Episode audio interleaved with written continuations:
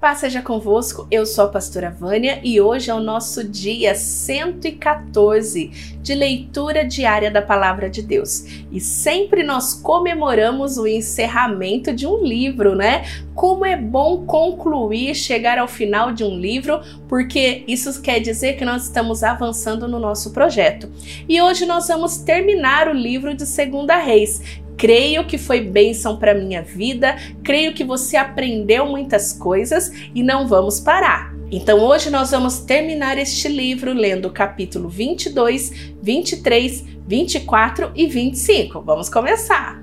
Josias tinha oito anos de idade quando se tornou rei de Judá. Ele governou 31 anos em Jerusalém. A mãe dele se chamava Gedida e era filha de Adaías, da cidade de Boscate. Josias fez o que agrada a Deus, o Senhor. Ele seguiu o exemplo do seu antepassado, o rei Davi, e não se desviou nem para um lado nem para o outro. No ano 18 do seu reinado, Josias mandou que Safã, o escrivão, filho de Azalias, o neto de Mesulã, fosse ao templo. Josias deu a seguinte ordem: Vá falar com Ilquias, o grande sacerdote e diga a ele que conte o dinheiro que os sacerdotes que tomavam conta da entrada do templo têm recebido do povo. Ele que entregue esse dinheiro aos homens que estão encarregados dos concertos do templo. Eles devem pagar os carpinteiros, os construtores, os pedreiros e comprar madeira e as pedras para os concertos. Os homens que estão encarregados dos concertos são honestos em tudo, e por isso não é preciso pedir que eles prestem conta desse dinheiro. Safã deu a ordem ao rei Uquias, e este lhe contou que havia achado o livro da lei no templo. E Uquias lhe entregou o livro e ele leu. Depois Safã voltou e contou ao rei o seguinte: Os teus servidores pegaram o dinheiro que estava no templo e o entregaram aos encarregados dos concertos. E Safã disse também: Tenho aqui comigo um livro que Uquias me deu. E leu o livro em voz alta para o rei. Quando ouviu, que o livro da lei dizia, o rei rasgou as suas roupas em sinal de tristeza. Então deu a Euquias, o sacerdote, e a Icã, filho de Safã, e a Aquibor, filho de Micaías, e a Safã, o escrivão, e a Asaías, o servidor do rei, a seguinte ordem: Vão consultar a Deus, o Senhor, por mim e por todo o povo de Judá, a respeito dos ensinamentos deste livro. Deus está irado conosco, porque os nossos antepassados não fizeram o que este livro manda. E Uquias, Acã, Abinon, Safã e Asaías foram falar com uma profetisa, chamava Uda, que morava no bairro novo de Jerusalém. O marido dela, que se chamava Salom, filho de Tikva, neto de Harás, era o encarregado da rouparia do templo. Eles contaram a Ruda o que havia acontecido, e ela lhe disse que voltasse e desse ao rei a seguinte mensagem: Eu, o Senhor, o Deus de Israel, vou castigar a cidade de Jerusalém e todo o seu povo, como está escrito no livro que o rei leu. Eles me abandonaram e têm oferecido sacrifícios a outros deuses, e assim me fizeram ficar irado por causa de todas as coisas que têm feito. A minha ira se acendeu contra Jerusalém e não vai se apagar. Eu, Senhor, o Deus de Israel, digo isto a respeito do rei. Você ouviu o que está escrito no livro, e se arrependeu, e se humilhou diante de mim, rasgando as suas roupas e chorando quando ouviu como ameacei castigar a cidade de Jerusalém, o seu povo. Eu vou fazer com que Jerusalém vire um lugar horrível de se ver, e o nome dessa cidade será usado para rogar pragas. Mas eu ouvi a sua oração, e por isso só depois da sua morte é que vou castigar Jerusalém. Eu vou deixar que você morra em paz. Então os homens levaram ao rei essa resposta. O rei Josias ordenou que todos os líderes de Judá e de Jerusalém se reunissem com ele. E eles foram todos juntos até o templo, acompanhados pelos sacerdotes, pelos profetas e por todo o resto do povo, tanto os mais importantes como os mais humildes. Então o rei leu diante deles todo o livro da aliança que havia sido achado no templo. Ele ficou perto da coluna real, em pé, e fez com Deus, o Senhor, uma aliança pela qual lhes obedeceriam e guardariam as suas leis. Ele ficou perto da coluna real, em pé, e fez com Deus, o Senhor, uma aliança pela qual eles lhe obedeceriam e guardariam as suas leis e mandamentos com todo o coração e com toda a alma.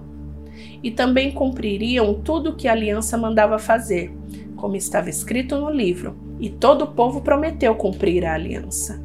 Então Josias ordenou a Hilquias, o grande sacerdote, aos sacerdotes ajudantes e aos guardas que estavam de serviço na entrada do templo, que tirassem para fora do templo todos os objetos usados na adoração do deus Baal, da deusa Será e das estrelas. O rei queimou todos esses objetos fora da cidade, perto do vale de Cedron, e mandou que levassem as cinzas para Betel. Retirou do serviço os sacerdotes pagãos que os seis de Judá haviam nomeado para oferecer sacrifícios sobre os altares dedicados aos ídolos, nas cidades de Judá e nos lugares de perto de Jerusalém.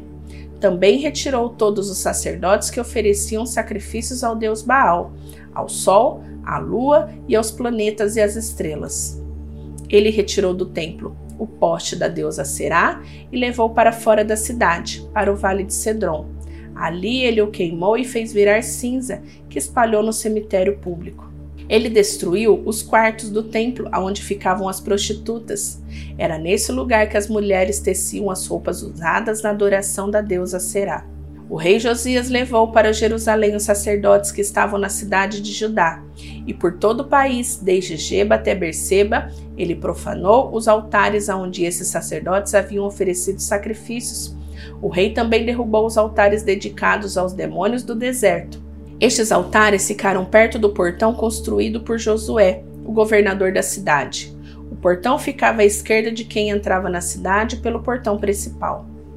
Esses sacerdotes estavam proibidos de oferecer sacrifícios no templo de Deus, o Senhor, mas podiam comer os pães sem fermentos junto com os outros sacerdotes.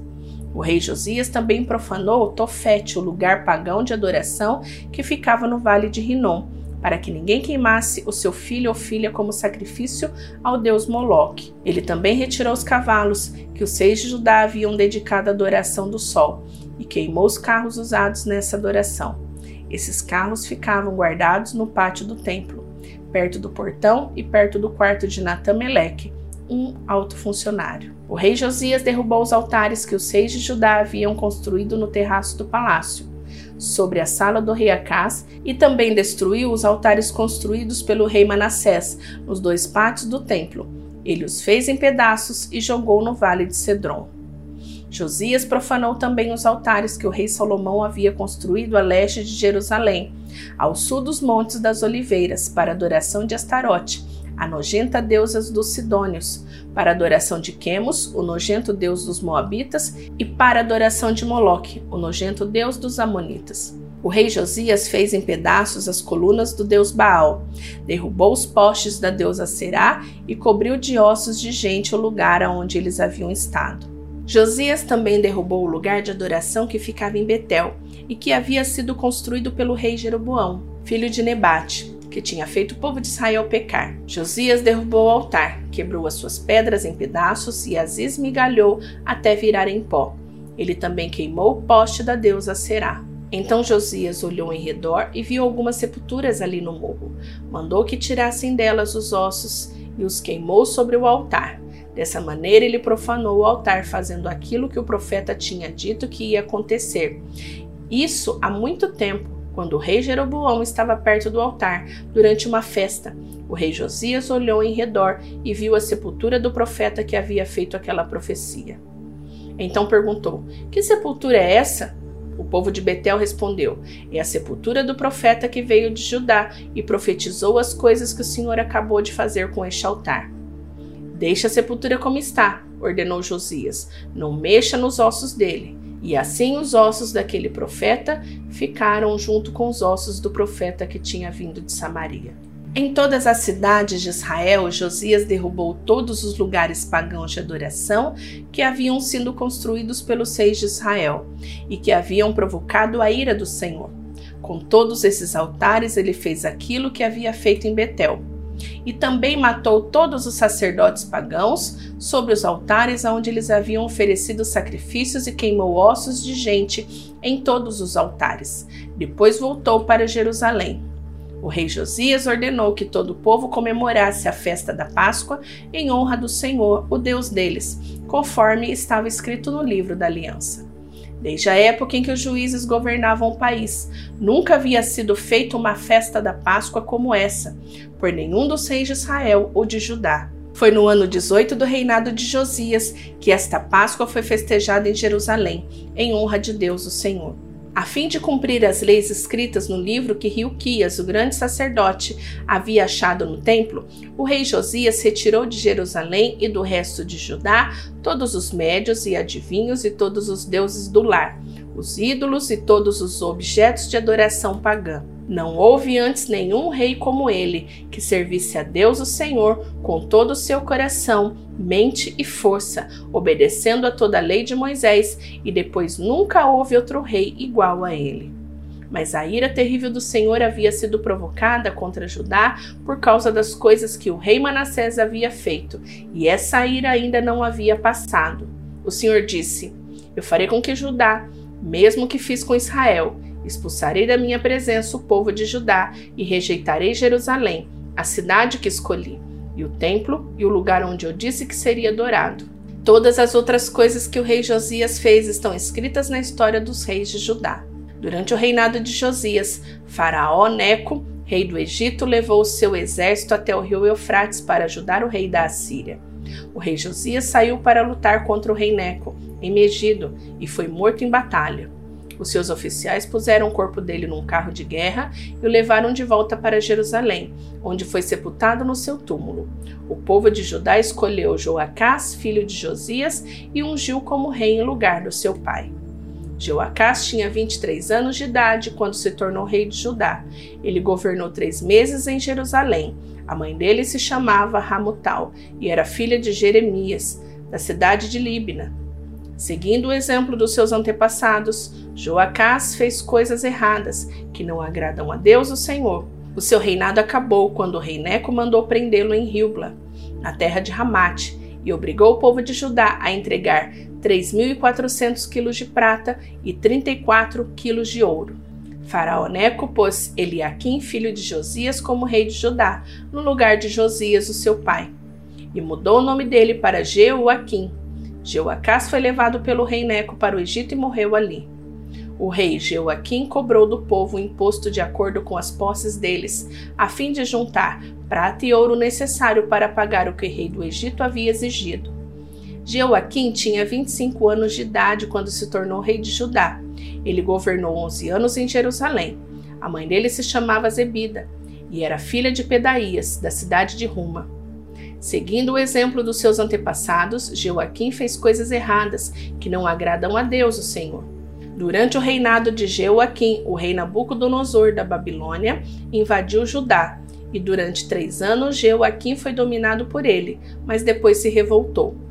Para destruir Judá, o Senhor Deus fez conforme tinha dito pelos seus servos, os profetas, isto é, ele mandou contra Joaquim bandos armados de babilônios, sírios, moabitas e amonitas.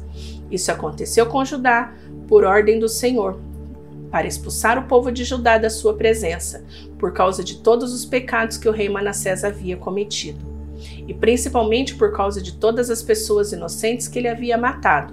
O Senhor não quis perdoar Manassés por esse pecado. Tudo que Joaquim fez está escrito na história dos reis de Judá.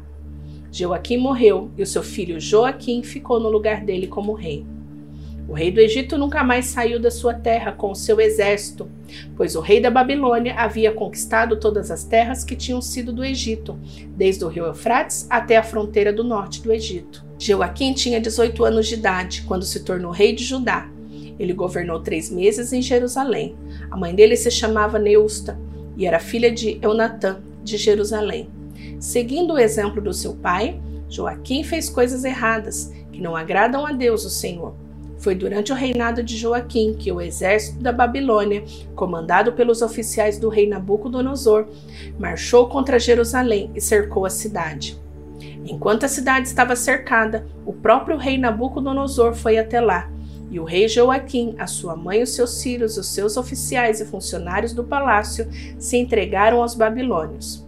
No oitavo ano do reinado de Nabucodonosor, ele levou Joaquim como prisioneiro.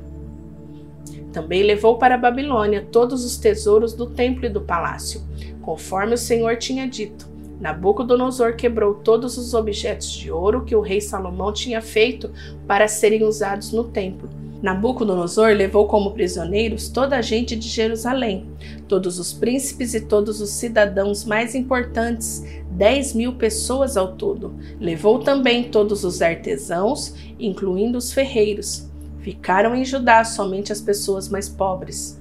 Nabucodonosor levou Joaquim para a Babilônia como prisioneiro, junto com a mãe dele, as suas esposas, os seus oficiais e as pessoas mais importantes de Judá. Nabucodonosor mandou todos os homens importantes para a Babilônia, sete mil ao todo, mil artesãos, incluindo os ferreiros, e todos eles treinados para lutar na guerra. Nabucodonosor colocou Matanias, o tim de Joaquim, como rei de Judá e mandou o nome dele para Zedequias. Zedequias tinha 21 anos de idade quando se tornou rei de Judá. Ele governou 11 anos em Jerusalém. A mãe dele se chamava Ramutal e era filha de Jeremias, da cidade de Líbina. O rei Zedequias fez coisas erradas que não agradam a Deus, o Senhor, como o rei Joaquim havia dito. O Senhor ficou tão irado contra o povo de Jerusalém, de Judá, que os afastou da sua presença. Zedequias se revoltou contra o rei Nabucodonosor da Babilônia. Então Nabucodonosor veio com todo o seu exército e atacou a cidade de Jerusalém no dia 10 do décimo mês do ano 9 do reinado de Zedequias. Eles acamparam fora da cidade e construíram rampas de ataque ao redor dela. Ficaram cercando a cidade até o ano 11 do reinado de Zedequias.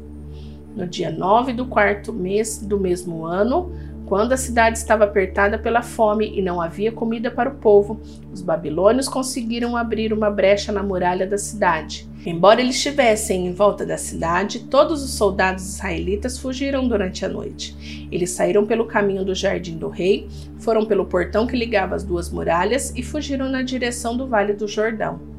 Mas o exército dos babilônios perseguiu o rei Zedequias, alcançou na planície de Jericó, e todos os seus soldados o abandonaram. Zedequias foi preso e levado para o rei da Babilônia, que estava na cidade de Ribla. Ali Nabucodonosor pronunciou a sua sentença contra Zedequias. Mataram seus filhos na frente dele. Então Nabucodonosor mandou furar os olhos de Zedequias e prender o concorrente de bronze.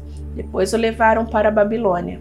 No dia 7 do quinto mês do ano 19 do reinado de Nabucodonosor da Babilônia, Nebuzaradã, conselheiro do rei, comandante-geral do seu exército, entrou em Jerusalém. Ele incendiou o templo, o palácio do rei e as casas de todas as pessoas importantes de Jerusalém. E os seus soldados derrubaram as muralhas da cidade. Então, Nebuzaradã levou para a Babilônia as pessoas que haviam sido deixadas na cidade, o resto dos operários especializados e aqueles que haviam passado para o lado dos babilônios. Mas deixou em Judá algumas das pessoas mais pobres e as pôs para trabalhar nas plantações de uvas e nos campos. Os babilônios quebraram as colunas de bronze e as carretas que estavam no templo, e também o grande tanque de bronze. Então levaram todo o bronze para a Babilônia. Também levaram embora as pás e as vasilhas usadas para carregar as cinzas do altar. Levaram ainda os tesouros de cortar pavios de lamparina, as vasilhas de queimar incenso e todos os outros objetos de bronze usados no serviço do templo. Nebuzaradã levou embora tudo que era feito de ouro ou de prata, incluindo as vasilhas pequenas e os pratos de carregar brasas. Não foi possível calcular o peso dos objetos de bronze que o rei Salomão havia feito para o templo, isto é, as duas colunas, as carretas e o grande tanque, pois eram pesados demais. As duas colunas eram iguais, e cada uma tinha 8 metros de altura, com remate de bronze no alto que media 1,30m de altura. E toda a volta do remate havia um efeito rendilhado e com romãs de bronze. Nebuzaradã, o comandante-geral do exército babilônio, também levou como prisioneiro Seraías, o grande sacerdote, e Sofonias, o segundo sacerdote, e os outros oficiais de importância do templo. Da cidade ele levou os oficiais que tinha sido comandante das tropas, cinco conselheiros do rei que ainda estavam lá e o oficial encarregado de alistar homens para o exército e mais setenta homens importantes.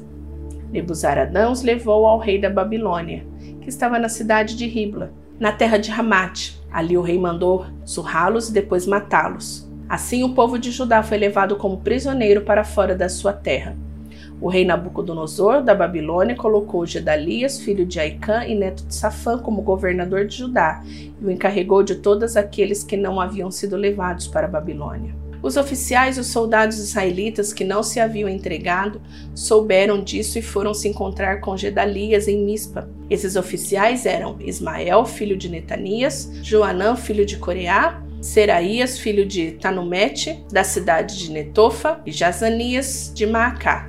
Gedalias disse a eles: Eu dou a minha palavra que vocês não precisam ter medo dos oficiais babilônios. Fiquem morando nesta terra, trabalhem para o rei da Babilônia e tudo correrá bem para vocês.